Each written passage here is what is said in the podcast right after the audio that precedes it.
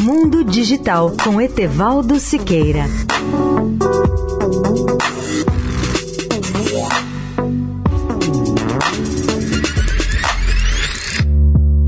Olá, ouvintes da Eldorado. O mundo sonha com carros elétricos, mas ainda teremos que esperar alguns anos para que eles se tornem acessíveis às pessoas de classe média. O presidente Biden fez da conversão de carros a gasolina para elétricos um pilar de sua política climática. Mas, por enquanto, os incentivos do governo só ajudam os compradores ricos e não as famílias comuns ou de classe média. Entre os carros mais caros está o Tesla Model S, com preço de 80 mil dólares.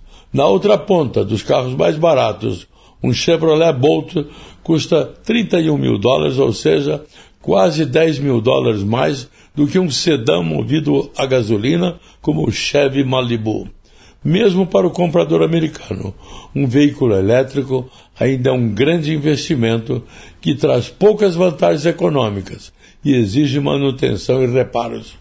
Biden disse na semana passada que queria que metade dos carros novos vendidos do país fossem movidos a bateria até o final da década, mas essa meta ambiciosa pode ser difícil de ser atingida.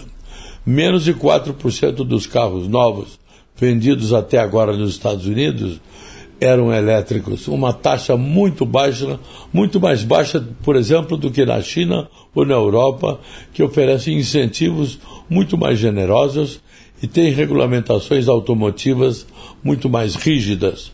Leia o artigo especial sobre o tema no portal www.mundodigital.net.br. Etevaldo Siqueira, especial para a Rádio Eldorado. Mundo Digital com Etevaldo Siqueira.